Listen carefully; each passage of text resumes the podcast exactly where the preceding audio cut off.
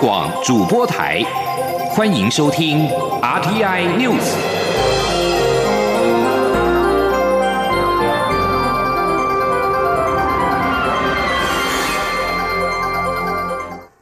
各位好，我是主播王玉伟，欢迎收听这节央广主播台提供给您的 RTI News 下面。首先带您关注。长荣货柜长次轮搁浅苏伊士运河，今天上午进行新一波的救援行动。而上午的脱困行动传出好消息，根据全球航运监测网站 Vessel Finder 的即时影像显示，长次轮的船首已经脱离岸边，出现大幅度的移动，船身接近摆正，有望成功脱困。荷兰救援团队表示，能否脱困取决于船底下的泥沙，他们认为有五成的机会可以成功。而根据彭博社的报道，长次轮搁浅事件让苏伊士湾以及地中海等地布满了四百五十艘的货轮，其中甚至包括二十七艘原油油轮以及十五艘载有牲畜的货轮。管理当局加派怪手挖掘堤防，而埃及总统塞西稍早下令，如果今天晚间仍然无法移动货轮的话，将开始卸除船上的货柜。船上的货柜多达一万八千三百多个。继续将焦点转回到国内，关注国防动态。我国西南防空识别区在二十六号遭到二十架共机侵扰，是空军公布共机动态以来规模最大的一次。国防部副部长张哲平今天在立法院答询时指出，这二十架机种组合就是海空联合针对台湾的进攻太阳。张哲平表示，国防部已经有预判超前部署，并以飞弹追踪监视，确保攻击不会进入我国三十海里以内。前天记者欧阳梦平的采访报道。台美在二十六号签署设立海巡工作小组了解备忘录，当天共军便出动包括反潜机、空警机、战轰机、歼十六、歼十及运八计侦机等共二十架次侵扰台湾西南航空识别区，创国防部公布统计以来最多架次的一次。民进党籍立委王定宇今天在立法院外交及国防委员会质询时，问国防部副部长张哲平，如此组合是否有战术意义？张哲平指。出这个机种组合就是海空联合，针对台湾的进攻态势。至于攻击已经在防空识别区边缘，如果出现攻击或飞弹投射，我方能否及时应变？张哲平表示，国防部都有适切的预判，并超前部署，包括提升飞弹部队警戒等。他说。呃，我们其实本身哦，就是因为我们的作战纵深不够，反应时间有限，所以在任何的，我们不要讲说他已经到了他的位置，他只要从他的基地起飞以后，我们就掌握它，我们就会先超前部署，先预置兵力在他可能的航路或位置。这个我们晓得，可是他现在就是让你习惯性他出现在西南应变空域。我的意思说，他根本不往前进了，他从那里就投射他的战术目的的时候，我们的应变来不来得及？呃，如果说是投射的话，呃，或者他再进一步侵扰的话，其实我们都来得及。至于当天美机或日机是否有动作，张哲平表示这是涉机敏。对于王定宇指出美军已经公开当天的动态，张泽平则表示这没有针对性，但有无应处动作必须保密。张哲平在答复国民党籍立委江启臣质询时，则指出，当天共机从上午七点开始扰台，最大兵力出现在上午九点多。空军按照战备规定升空，一开始以广播驱离，之后采区域警戒，并以飞弹追踪监视，确保共机不会进入我三十海里内。中央广播电台记者欧阳梦平在台北采访报道。继续关注国内施打疫苗的情形。A Z 疫苗开打一周，施打人数未破万。卫福部长陈时中今天在立法院卫怀委员会表示，施打的速度的确比较慢，因此将开放下一顺位接种。指挥中心在三十一号会公布开放接种的对象以及施打时程。前听央广记者刘品希的采访报道。A Z 疫苗开打一周，首波开放专责医院的第一线医护人员施打。但目前只有九千多名医护人员施打，还不到一万。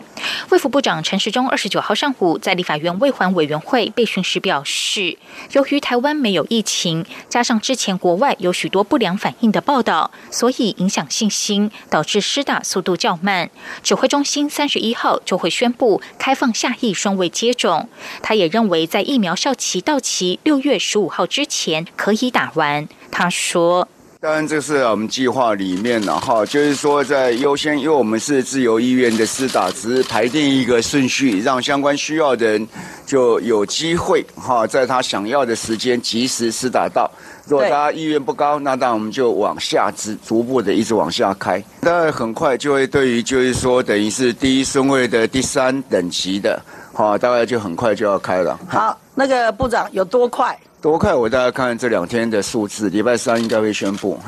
由于 A Z 疫苗供货不足，欧盟禁止 A Z 疫苗出口到他国。陈时中表示，有些国际讯息代表疫苗供货非常吃紧，大家在疫苗合约中都没有将供货时间写死，所以欧盟透过行政力量禁止出口，而非以合约要求赔偿。台湾会保持低调，持续跟原厂保持紧密联系。他也透露，台湾向 B N T 采购疫苗没有进展，合约能够签成的机会越来越小。指挥中心会持续联系。国民党立委陈玉珍质询时，询问台湾采购疫苗是否受到其他国家的不当压力。陈时中说，的确有承受各种不同的压力，但很难表达到底当与不当。央广记者刘聘熙在台北的采访报道。而针对松绑边境管制，陈时中今天表示，疫苗护照只是代表打过疫苗，但是不管疫苗好坏，都有可能对某些人无效，因此是否具备抗体才是关键。未来边境松绑的要件是要接受台湾检测核酸与抗体，才可缩短检疫天数。另外，针对小三通复航，陈时中表示，只要陆会同意，卫福部没有意见，乐观其成。关注经济动态，中央大学台湾经济发展研究中心今天公布三月份消费者信心指数 （CCI） 为七十六点五二点，比上个月上升了一点八八点，来来来到疫情以来的最高水位。尽管本月物价水准指标下降，但是学者示警，美国生产者物价指数 （PPI） 不断走扬，恐怕冲击全球物价。若是美国因此调整货币政策，将衍生资金退场的疑虑。进而影响台湾股市、房市。今天央望记者谢嘉欣的采访报道。中央大学台湾经济发展研究中心在访问两千八百三十二位台湾地区二十岁以上的民众后，二十九号公布三月消费者信心指数 （CCI） 为七十六点五二点，较上个月上升一点八八点，为武汉肺炎 （COVID-19） 疫情以来最高水位。六项分项指标中，物价水准、购买耐久材等两项指标下降，而家庭经济状况、国内经济景气、就业机会、投资股市时机。等四项指标上升。值得注意的是，尽管本月物价水准指标下降，但减幅不到一点，下降速度并不显著。中央大学财经中心执行长吴大任示警，美国货币宽松政策下，资金涌入大宗商品，使得原先衰退的美国生产者物价指数 PPI 在去年底开始反弹，带动原物料价格走扬，不但增加美国、台湾通膨疑虑。若美国因此调整货币政策，将使资金退场，更牵动台股及房市。他说：“因为物价跟去年会有很大的差异，所以呢，它也会牵动到各国央行的货币政策的走向，升息或者是那个开始紧缩货币的供给，可能在下半年以后有机会哈陆陆续看到，很可能就会对我们的股市产生影响。那一旦央行开始调整它的货币政策，对很多商品的物价就会产生影响。”那对不动产可能也也是会产生一些不确定性。吴大任也提到，今年经济展望仍是正面，虽然有资金退场疑虑，但实体经济包括制造业、服务业还是渴望有不错表现。至于立法院正审议房地合一税二点零草案，东吴大学讲座教授暨中央大学财经中心兼任研究员朱云鹏则表示，涉及是否溯及既往、日出条款等，若造成逃命潮，打炒房美。亦恐变得让火烧得更旺，目前仍需静待最终拍板结果。中央广播电台记者谢嘉欣采访报道。继续关注的是游览车的交通安全。苏花公路游览车重大事故发生之后，遭国家运输安全调查委员会质疑座椅固定的方式有问题。交通部长林佳龙随即下令召回打造该事故车辆的车厂所打造的七百一十八辆游览车进行查核。交通部政务次长陈彦博今天表示，截至二十八号已经召回了五百六十五辆，执行进度近八成，目前并无重大违失，并且已经继续投入营运，不会影响到清明的疏运。今天央广记者吴丽君的采访报道。松花公路十六号发生六死三十九伤的游览车重大事故后，运安会质疑，事发当时车速只有四十五公里，座位不应被抛出车体外，因此预告将于二十五号发出安全通告，要求交通部优先召回与事故游览车同行的游览车，检测座椅安装是否违规。交通部长林佳龙随即于二十。四号傍晚，火速下令扩大召回打造事故车的民盛车体厂打造的所有七百一十八辆游览车。不过，根据运安会正式发出的安全通告，需优先召回检测的同行游览车，还包括二零一八年台六十二线的游览车撞路边护栏事故，以及去年发生在阳明山的游览车追撞事故。为此，交通部二。十六号上午又下令新增召回四百七十一辆游览车及大客车，总计达一千一百八十九辆车将分批检测。交通部政务次长陈彦博二十九号出席立法院交通委员会时表示，截至二十八号，首批召回七百一十八辆，已检测近八成，并无重大违失。他说。目前呢，已经召回了五百六十五辆，执行的进度大概百分之七十八点七。那召回来的情形，原则上没有什么重大的违失，所以目前这些车辆呢，大概就是在召回之后还可以继续投入营运，所以对于清明节的疏运是不会受到影响的。另外，针对台六十一线西滨快速道路二月二十一号发生二十一辆大小车追撞的两死十一伤事故，陈彦博也指。指出，台六十一线全线通车后，肩负高速公路替代道路特性，民众使用度增加两倍之多。因此，未来将从工程、科技、管理三个面向进行改善，包括提升道路铺面的舒适度，提升智慧交控，打造一条智慧快速公路，同时加强重车及超速执法等等。中央广播电台记者。吴立军在台北采访报道。国际消息：斯洛伐克总理马托维奇二十八号宣布，他将辞职，希望化解因为购买俄罗斯 COVID-19 疫苗所引发的政治危机。但他表示，他将转任财政部长，继续留在政府。马托维奇在其他盟友党派都不知情的情况之下，私自决定购买俄罗斯史普尼克五号疫苗，引发政治危机。根据三月二十一号的民调，超过八成的民众认为马托维奇应该辞职，而总统查普托娃在上星期也加入逼退他的行列。斯洛伐克正面临第三波疫情流行，累计已经有近三十六万人确诊，超过九千人死亡。以人口比例来说，斯洛伐克是 COVID-19 死亡率最高的国家之一。四个组成联合政府的政党已经有一个宣布退出，他们的诉求是马托维奇必须完全离开政府。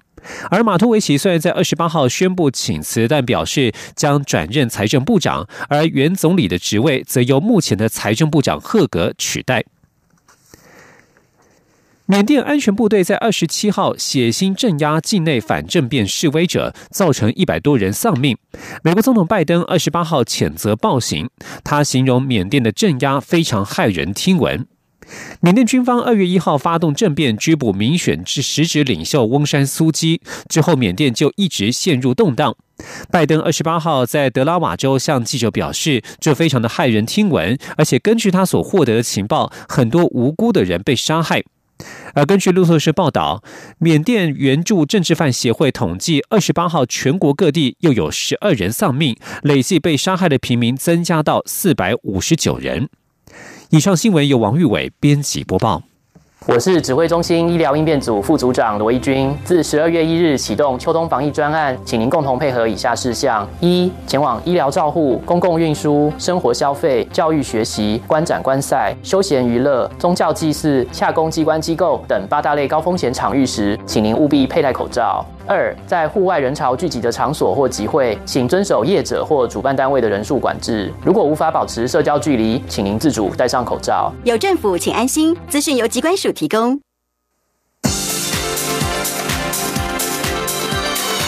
这里是中央广播电台台湾之音，欢迎继续收听新闻。听众朋友您好，我是张顺祥，欢迎您继续收听新闻。卫福部长陈时中今天表示，健保的给付制度将会有两大变革，除了不再局限于现行的医疗院所、长照安养机构，也纳入到给付，也将扩及公共卫生、预防医学等领域。他强调，由于牵涉广泛，因此上半年不会启动协商改革。待进行广泛的社会对话、凝聚共识之后，再拟定方案。请听央广记者刘品熙的采访报道。台湾健保给付制度将出现重大变革。卫福部除了规划提高药品跟检验检查的部分负担费用，卫福部长陈时中日前接受平面媒体专访时更透露，给付制度也将出现两大变革。首先，健保给付不再局限于现行医疗院所、长照安养机构等领域，也能够获得给付。此外，健保要往前延伸，扩及公共卫生、预防医学等领域。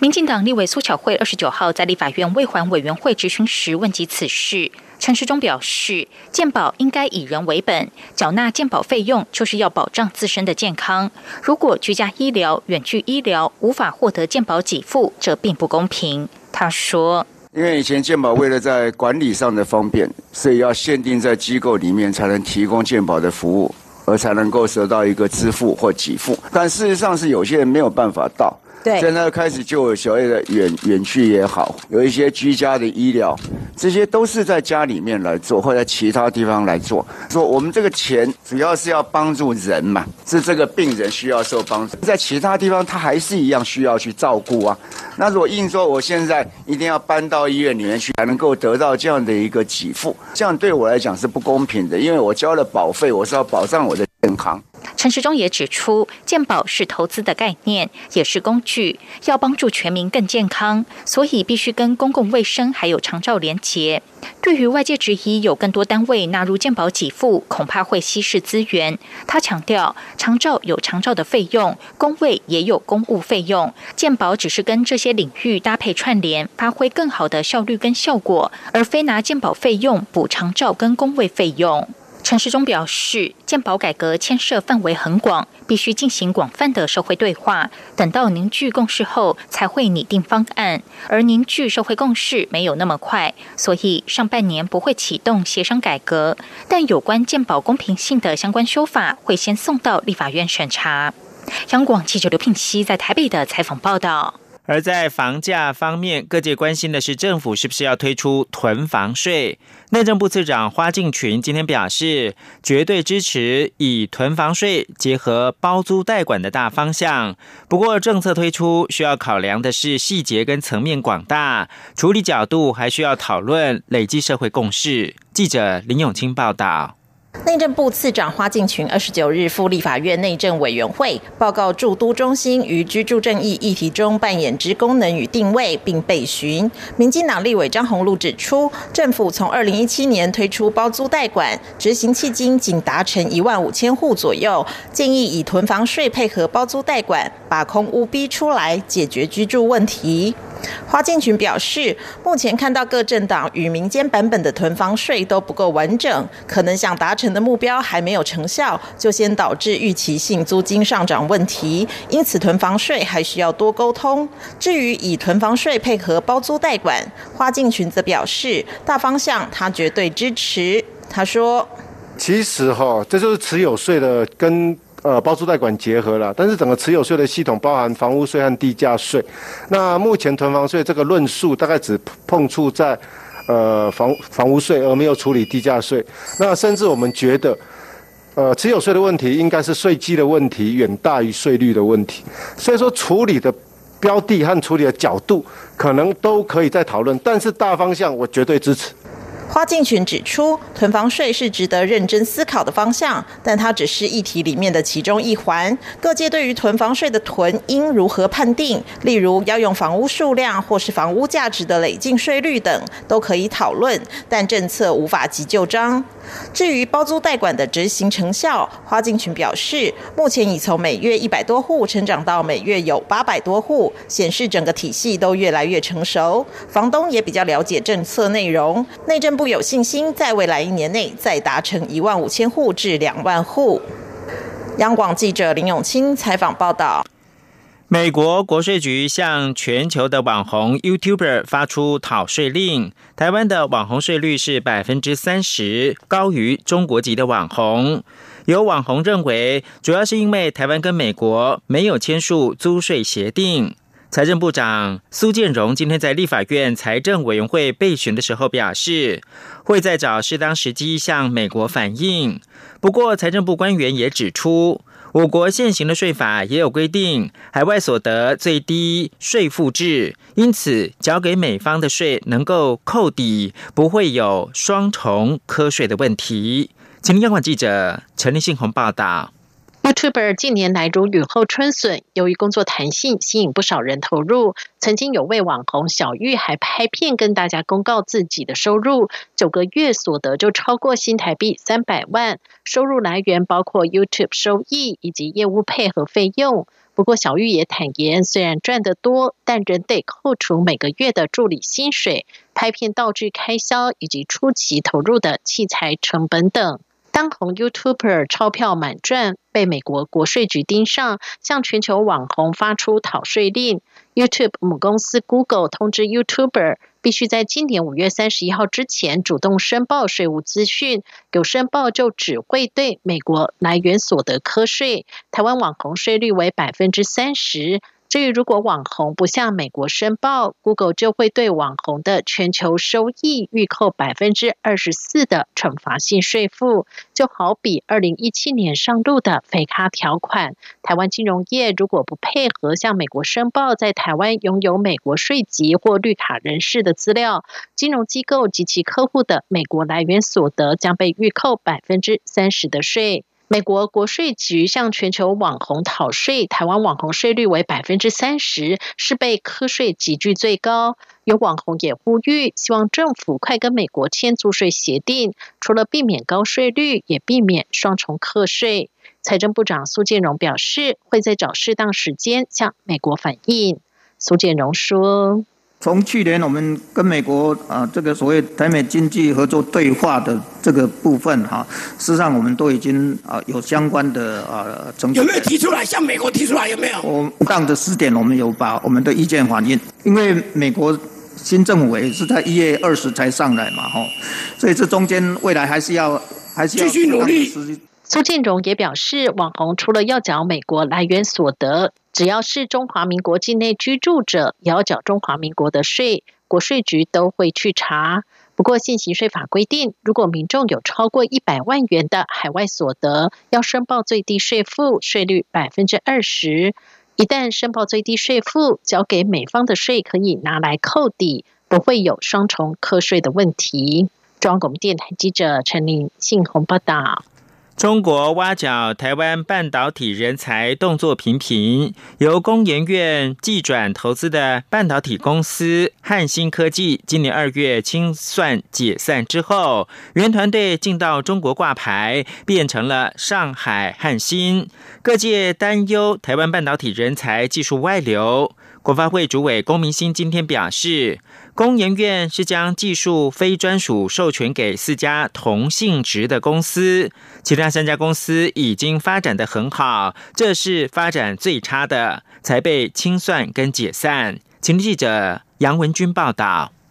民众党立委蔡碧如指出，工研院二零一三年投资创立的半导体晶片设计公司汉芯科技，主攻电动车及电动巴士。这家公司在今年二月解散后，就原封不动到中国大陆挂牌，连商标都一模一样，只是股东从国发基金变成中国财政部所属基金。蔡碧如提到，这家公司工研院耗资新台币两千一百万元计转，国发基金也委托经济。部管理的加强投资中小企业实施方案，投资汉芯三千万元。面对中国挖角台湾半导体人才，龚明鑫二十九号在立法院经济委员会答询时表示，就他了解，工研院是非专属授权给四家同性质的公司，其他三家公司已经发展的很好，仅汉芯科技发展的较不好，最后清算解散。龚明鑫说：“据我的了解，比较是他是在四家公司。”里面比较差的，所以蓝鼎华沙很先进，更好的公司已经发展出更先进的东西出来了。嗯，那这一家公司是没有没有那个能力，所以他只好清算解散。民进党立委郑运鹏也说，汉芯科技的案例让外界有台湾人才技术被挖角到中国大陆的观感。尽管台湾的汉芯科技技术落后，但到中国大大陆去骗钱，这样也不对。龚明鑫强调，恶意挖角的部分减掉都会开始查处。即便是落伍技术，但也拿了国家的钱，所以到中国也应该要报准。在法律上恐怕有一些疑虑。中央广播电台记者杨文君台北采访报道。知名国际品牌拒用新疆棉，却引发中国大规模抵制浪潮。民进党立委罗志正。陈明文、刘兆豪等多名立委今天穿着具用新疆血棉花的品牌服饰，呼吁各界共同声援受到迫害的维吾尔族人权以及受到抵制的良心企业。中国迫害新疆维吾尔族人权、强迫劳动，欧盟、英美、加拿大等发表声明谴责，并制裁中国。包括了 H&M、Nike、Adidas 等知名国际品牌，也相继表明拒用新疆血棉花，却在中国引爆大规模的抵制潮。呼吁抵制血棉花，是否会影响到台湾对国际品牌代工呢？罗志正说：“有作用力，也必有反作用力，利弊得失之下，中国的抵制能否持续下去，恐有疑问。”罗志正并说，企业追求利润是自由市场选择，但背后所代表的自由人权跟价值，才是台湾人民跟政府应该关心的问题。中国驻美国大使馆二十八号晚上发布公告，提醒在美国的企业员工、留学生、华侨等中国公民，务必加强安全防范，警惕针对亚裔的歧视跟暴力。内容提到，十六号发生在亚特兰大，造成六名亚裔女性丧生的重大枪击事件，并提到二十号美国多地举行的停止仇恨亚裔游行集会，并指亚裔团体准备举行更多类似活动，反映了美国亚裔族群的忧惧。但这项提醒也刻意强调，美国近来枪击案频传。二十二号在科罗拉多州发生十人死亡、内含一名警察的超市枪击案，使在美国的中国公民安全状况堪忧。这项提醒还指出。在美国的中国公民遭遇此类情况，务必保持冷静，妥善的应对，尽量避免发生口角跟肢体冲突，确保自身的安全。提醒还说，在美国的中国公民如果遇到暴力行为和安全威胁，可以拨打九一一报案，而且可以要求中文的服务，或请他人协助报警。以及及时向所属单位或者是学校反映跟寻求帮助，要求依法依规公正处理，必要的时候可以循法律途径维护自身合法的权益。联合国安全理事会认为，北韩日前试射飞弹已经违反了安理会决议案，对此，北韩在今天批评安理会双重标准。北韩在上个星期进行新型的战术短程弹道飞弹的试射，美国要求联合国安全理事会的北韩制裁委员会就此事召开会议。北韩外务省国际司司长赵哲秀今天表示，在二十六号召开的委员会议当中，美国谴责北韩试射飞弹已经违反联合国决议，要求实施更多制裁，并加强执行现行的制裁措施。赵哲秀批评这次会议故意忽视北韩自我防卫的权利，并警告北韩将会采取反制的措施。赵哲秀透过北韩中央通讯社发表声明表示，这违反国家主权。安理会在处理问题的时候，完全是根据美国敌对政策之下产生的联合国决议案，明显双重标准。以上新闻由张顺祥编辑播报。